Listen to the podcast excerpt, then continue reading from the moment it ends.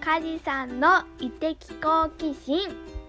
はい。本日は番外編をお届けします。小さなビジネスの始め方というタイトルで、エスミンとリサさんにインタビューを受けました。その時の模様をですね、えー前編後編2回にわたってお届けします。今回は前編、どうぞお聞きください。と誰も教えてくれない小さなビジネスの始め方、よろしくお願いします。お任せします。はい、はいあの福岡食べる通信っていうのはですね、食べ物付き定期購読誌っていうあのコンセプトでやってまして、福岡県内のえこだわった農家さんを取材して、えそれを冊子にしたえ A3 カラー12ページの、え冊子とですね、その生産者さんが作った食べ物をセットにして宅配便で送っているという、そういうサービスでございます。定期購読をしていただいているので、本屋には売ってませんので、え2ヶ月に1回のペースですね、あの奇数月に発刊するようにしておりますけれども、現在、定期購読してくださっている読者さんが大体700人くらいいらっしゃいます。えー2017年の11月から創刊をしまして、えーちょうど丸4年経って、今5年目に突入しておりまして、えっと、これまでに26人の福岡県内のこだわりの生産者さんを特集してます。で先ほど食べ物が付録だってことを言ったんですけれども、あの直売所とかに行くとですね、あの食べ物の横に農家さんのパンフレットがこうついていたり、あるいはあの、えーとオイシックスとか、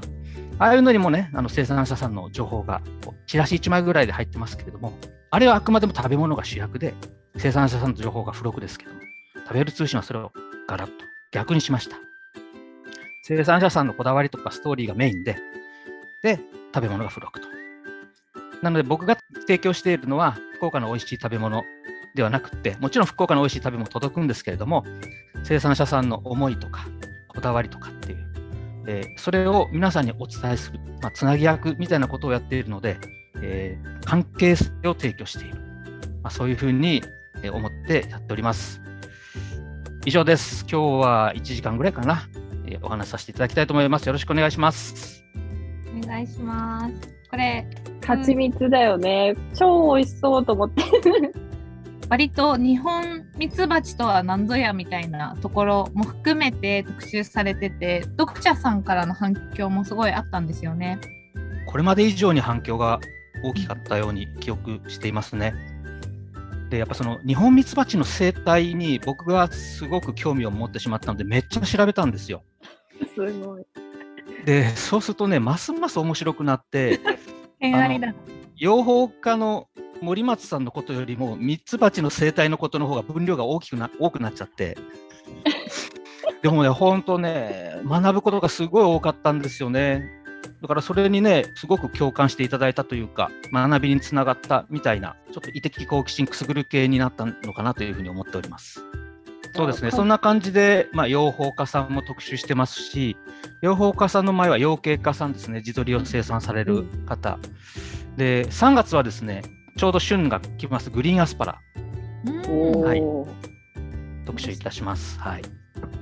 その福岡食べる通信をなんかやられた時の話みたいなのは、異的好奇心でもちょっとちらっと聞いたんですけど、もともとは別のお仕事をされてて、うんなぜこれを選んだのかとか、なんかそういうところとか。そうですね、今日のテーマが確か、あの小さいビジネスの始め方みたいなね、テーマですし、あの僕は自分的に解釈では自分の好きなことをビジネスにするにはどうすればいいのかみたいな、うんうんうんなんかそういう切り口でちょっとお話ししていこうかなと思っております。で、僕はそれまであの普通に会社員やってまして、でご多分に漏れず、グロービス卒業して、やっぱこう変革とか企業とかしたいなと思って、僕はどっちかというと変革バターを歩きましたと。まあ、ある機械メーカーに入って、その事業をこう立て直すみたいなことをやってたんですけれども、その時にやりたかったのは農業とかってそういうことではなくて、とにかくそのグロービスで得た能力をうん実際にその使って自分がどこまでできるのかみたいな、なんかそこに一番興味がありました。で農業自体はですね、あの年取って引退した後に、なんかその農作業をやりながら生活するのっていうのはいいなぐらいに憧れてたんですけれども、東京で働くようになった時に、結構東京のコンクリートジャングルが苦手なタイプだったんで、土日に畑を借りて、えー野菜を作るっていうことをちょっと趣味で始めたんですね。一一人で畑、あの野菜作りするってなると、一人でこう黙々とやるイメージなんですけども、そこはたまたま一つの畑を数人でシェアするっていう、あのそういった場所になったんですね。でそうすると、初めて会った人たちなんですけれども、もうなんか2、3時間この土いじりの作業してたらですね、もうずっと前からこう、知り合いみたいな感覚になってきてて、まさに会社の肩書きとか、そんな役職とか、自分が何やってるかとかって、そういうこの肩書き全く関係ないフリーな関係性で、ストレスのない会話できるっていうのがすごく心地よくって、僕の中で非常に心地よい空間だった。で、そういうのがきっかけで農家さんとつながって、農業の大変な部分とか、そういったものもこう聞きつつ、農業に関わることで仕事にできないかなみたいなことを考えてましたと。で、ある時、耕作放棄地を開墾して、そこに大豆を植えなきゃいけないってなった時に、それをですね、なかなか人を集めるの大変だからイベントにしちゃったんですよ。その時、千葉の君津ってとこでやってたんですけども、東京からですね、あの働いてる女性の方々が3000円の会費取ったんですけども、うんわざわざ来たんですね。20人くらい来たんですよ。でその時にものすごく喜んでくださって。で、まあ、農場ですね。農場っていうフィールドで、そういった都市の人と生産者をつなぐとか、そういったことが仕事にできないかなっていうことをぼやっと考えてました。うんでも梶さんその心地よさを気づいて、うんあよし俺これだって思ってなかなか一歩って踏み出しづらいと思うんですけど、なんかもう大胆に「えい!」っていけたんですか？気持ち的に。すごく時間かかりましたね。それは、あの、時間で言うと5、6年かかってますね。あ結構かかりましたね。あうんそんなかかってたんですね。結構かかってますよ。ででもこれスモールスタートでやったってことですよね。なんか土日畑を借りたとこからイベントにしてっていうのがごあそっからからの5、6 5 6年結構その間になんかあるってことですか、そうです、おっしゃる通り、おっしゃる通り。で、イベントそのものってやっぱ月月に1回ぐらいのペースでしかできないんですね。だからそれ自体をビジネスにするっていうのはめっちゃ難しいので、うん。イベントはなんか僕の中での一つの実験場みたいなものでもありましうたんうんで、普通に会社に勤めしながら農業イベントやりつつ、一方でそのビジネスプランみたいなものも考えながら、うんいろんな人と壁打ちしてもらいながらですね、やってたんですけども、なかなか難しいあの状況が続いてました、4、5年ぐらい。で、そんな時にたまたま食べる通信の親元である東北食べる通信を立ち上げた高橋博之さんという人がいらっしゃるんですけれども、この人が書いた都市と地方をかき混ぜるっていう本を、まあ、手に取って読んだわけですね。僕はそれまで取材をするとか、記事を書くとか、編集をするとかっていうことをやったことがなかったんだけれども、なんかできると思っちゃった。うんうんうん。ね、やりたい方がすごく大きくなっちゃって、で、えーすぐに高橋宏樹さんのところに話を聞きに行って、これはもうますますやりたいって、福岡でやりたいって、やりますって言っちゃった。すごい、でもその行動力というか、あ、この人に会いに行くまでっていう、その、ね、思い切りというか、うん行動力が素晴らしいですよね。あの結構その行動力っていうことに関して言うと、僕はフットワーク軽い方かもしれないうんうんうんです。すぐすぐ動きますね、うん。うん。考えるよりも動く方が早いかもしれない。なるほど。じゃあ、それでなんかインスピレーションというか、あ、ここれだったらできるかもみたいなのが自分の中でこう湧き上がってきて、でもそれ東京に、千葉にいたのに福岡になんかここでやりたいっていうふうに移した理由っていうのは、はい、ありますね。当時、東京で会社員やってて、千葉の農家さんのとこであの手伝いやってたんですけども、食べる通信って当時ですでにもう20食べる通信ぐらいあったんですが、僕はね、福岡食べる通信ってもう誰かやってると思ったんですよ。うんうんうん。だって福岡って食が美味しいイメージあるうんうんじゃないですか。うん。ありますあります。空いてたんですね。えーみたいな。なるほど。空いてるじゃん。で、ここで俺がやるっていうなんか絶対誰か違う人がやると思ったので、それもあってもつばつけたみたいな。もうやるなら福岡、地元でっていうことは自分の中であったんですね。何かやりやるとしたら。梶さんがやりたいと思ったこととやろうとした場所といろいろ一致して今があると思うんですけどそれ梶さんだからできたんじゃないのって言われたらどういう感じですか？だね。例えば MBA に出てたりとか、なんかある程度その部下を持ってる経験があったりなんかちょっとこう知知的じゃんみたいな。スキルもあるじゃんとか。そうそう。そうだね。僕ねえ、尊敬する経営者の方がいらっしゃるんですけれども、知識健二さんという方がいらっしゃって、あの金棒を再生した方なんですけれども、あのこの方の言葉にものすごく勇気づけられたことがあって、今成し遂げられないかもしれないけれども、多分そのやりたいことって絶対いつかできるようになると。その時のためにね、準備しましょうって言われてたんですね。それはね、企業の話ではなくて、どちらかっていうと、その先ほど言った変革っていう、ミドルマネジメントなんですけども、ミドルマネジメントの立場で、会社そのものを変革することができますかみたいな問いを投げかけたときに、うん、知識さんはできると思うって言ってくださったんですよ。ポジションパワーがなくてもできると。ただ、すぐできるわけじゃないから、いつか来るから、その時のために準備しましょうって言われて、その準備が能力開発であり、やっぱり人とのつながりを作ることでありっていうことをおっしゃっていただいた。あとその覚悟っていうこともおっしゃっていただいた。で僕はそれをすごくあのその通りだなと思って、準備をしてたっていうのは大きいかもしれないですね。能力を身につけるとか、人とのつながりを作るとか、飛び出せる覚悟っていうのは準備があるかどうかのような気がするんですよね。うん、富士山登りますって友達に言われた時に準備するじゃん一応。するする。靴買うとかさ服買うとかさ、うん、知らないなりに初登山かもしれないけど準備するじゃん、うん、それがね勇気だと思うんですよ、うん、で勇気の反対語で無謀ってあるんですけど、無謀は 準備しない。で1か月後に富士山行くぜってなった時に OK っつって何も準備せずに B さんと短パンで来るような感じ、やっぱ無謀だよねだからそこにあの違いはおそらく準備できてるかどうかだと思うんですよね。面白い。なんかその覚悟と勇気って結構ぐちゃってこうなんとなく頭の中で識別が難しいんですけど今の梶さんのだと覚悟を決めるっていうのはもうすでに決断であったりその先の行動が見えていたりで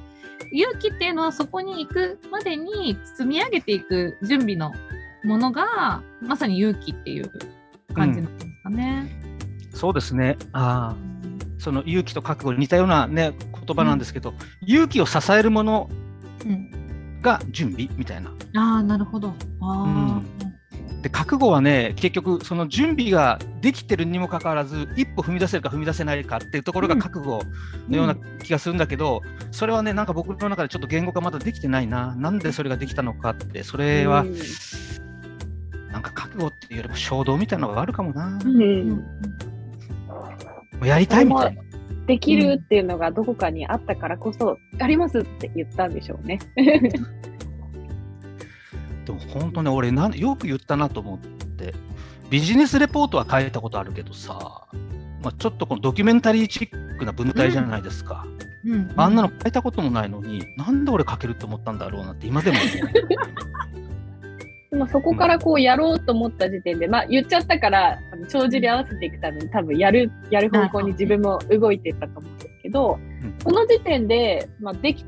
持ってるスキルというか、できるなって思ったことと、いや、これ後から考えたら足りないから埋めなきゃみたいな風に思った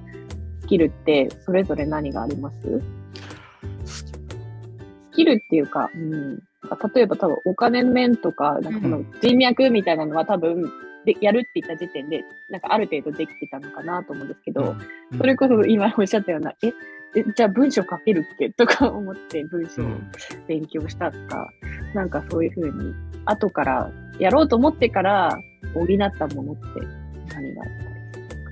あありがとうございます。いっぱいありますね。うん、それこそあの取材をする力とか文章を書く力とか、えーと、冊子をデザインする力とか、うんそういったものっていうのも全く僕にはないものだったので、結局 助けてって言ったんです。幸いにもね、まあ、まさにその人とのつながりの中で僕の友人ネットワークの中でそれぞれのプロがいらっしゃったんですね。で食べる通信やりたいって思った時に、ああ編集とかデザインとかあいるわみたいな。あの人に声かければいいかとかで彼だったらいいよって言ってくれそうだなみたいなそういうやっぱネットワークがあったのが大きかったと思いますね。うん、なるほどそれそれ以外で言うと、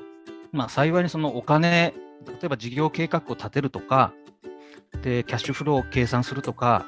そういったものは、まあ、ベーススキルとしてありましたしまあ、マーケティングですよね、まあ、そういう知識も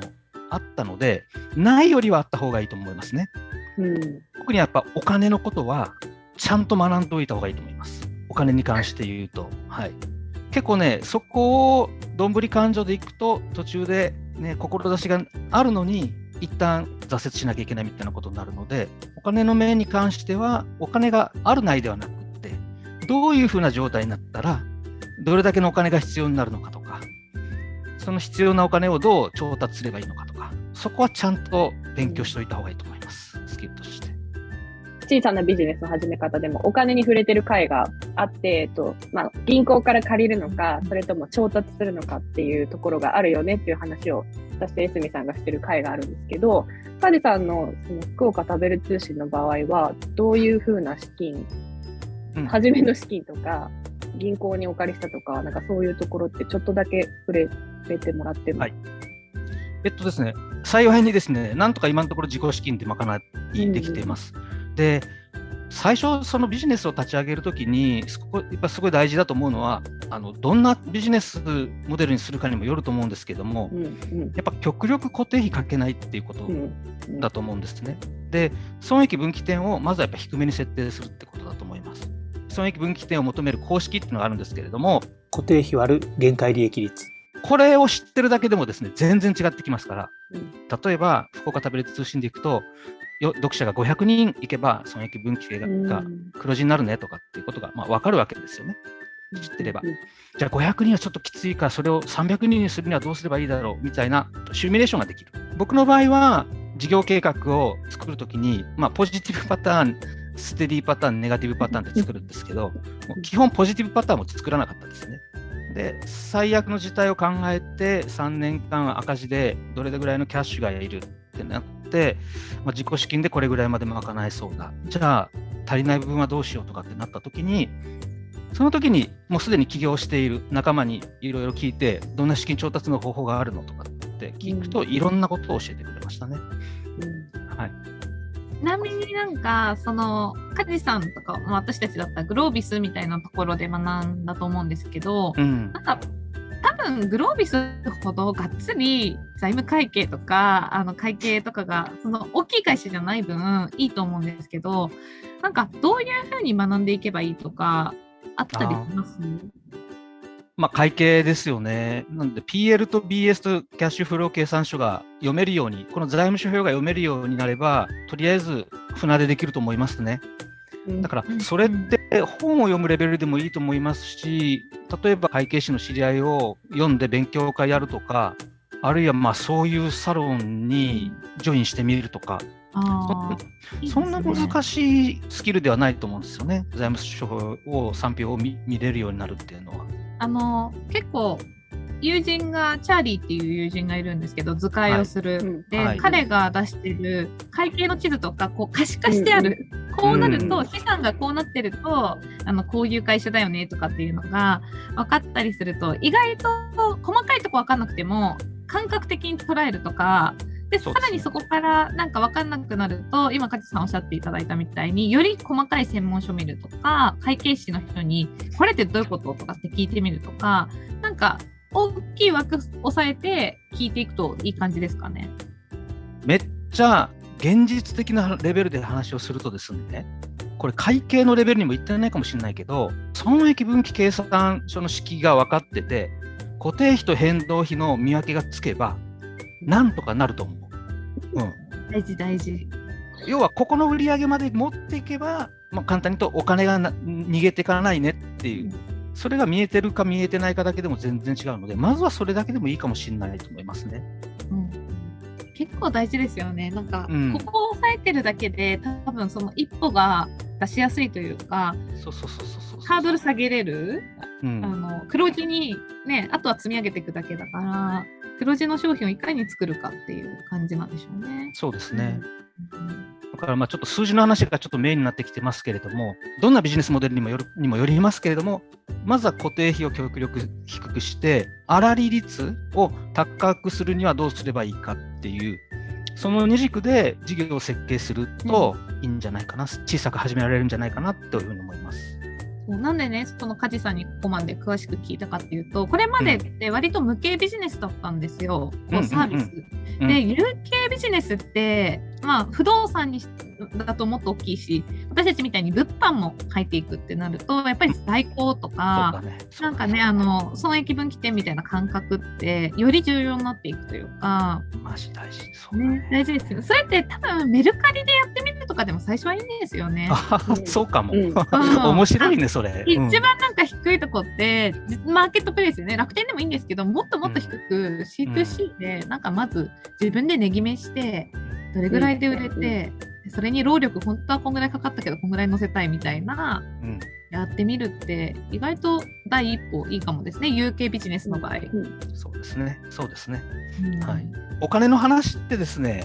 えー全体のうちの1割占めてるか占めてないかです。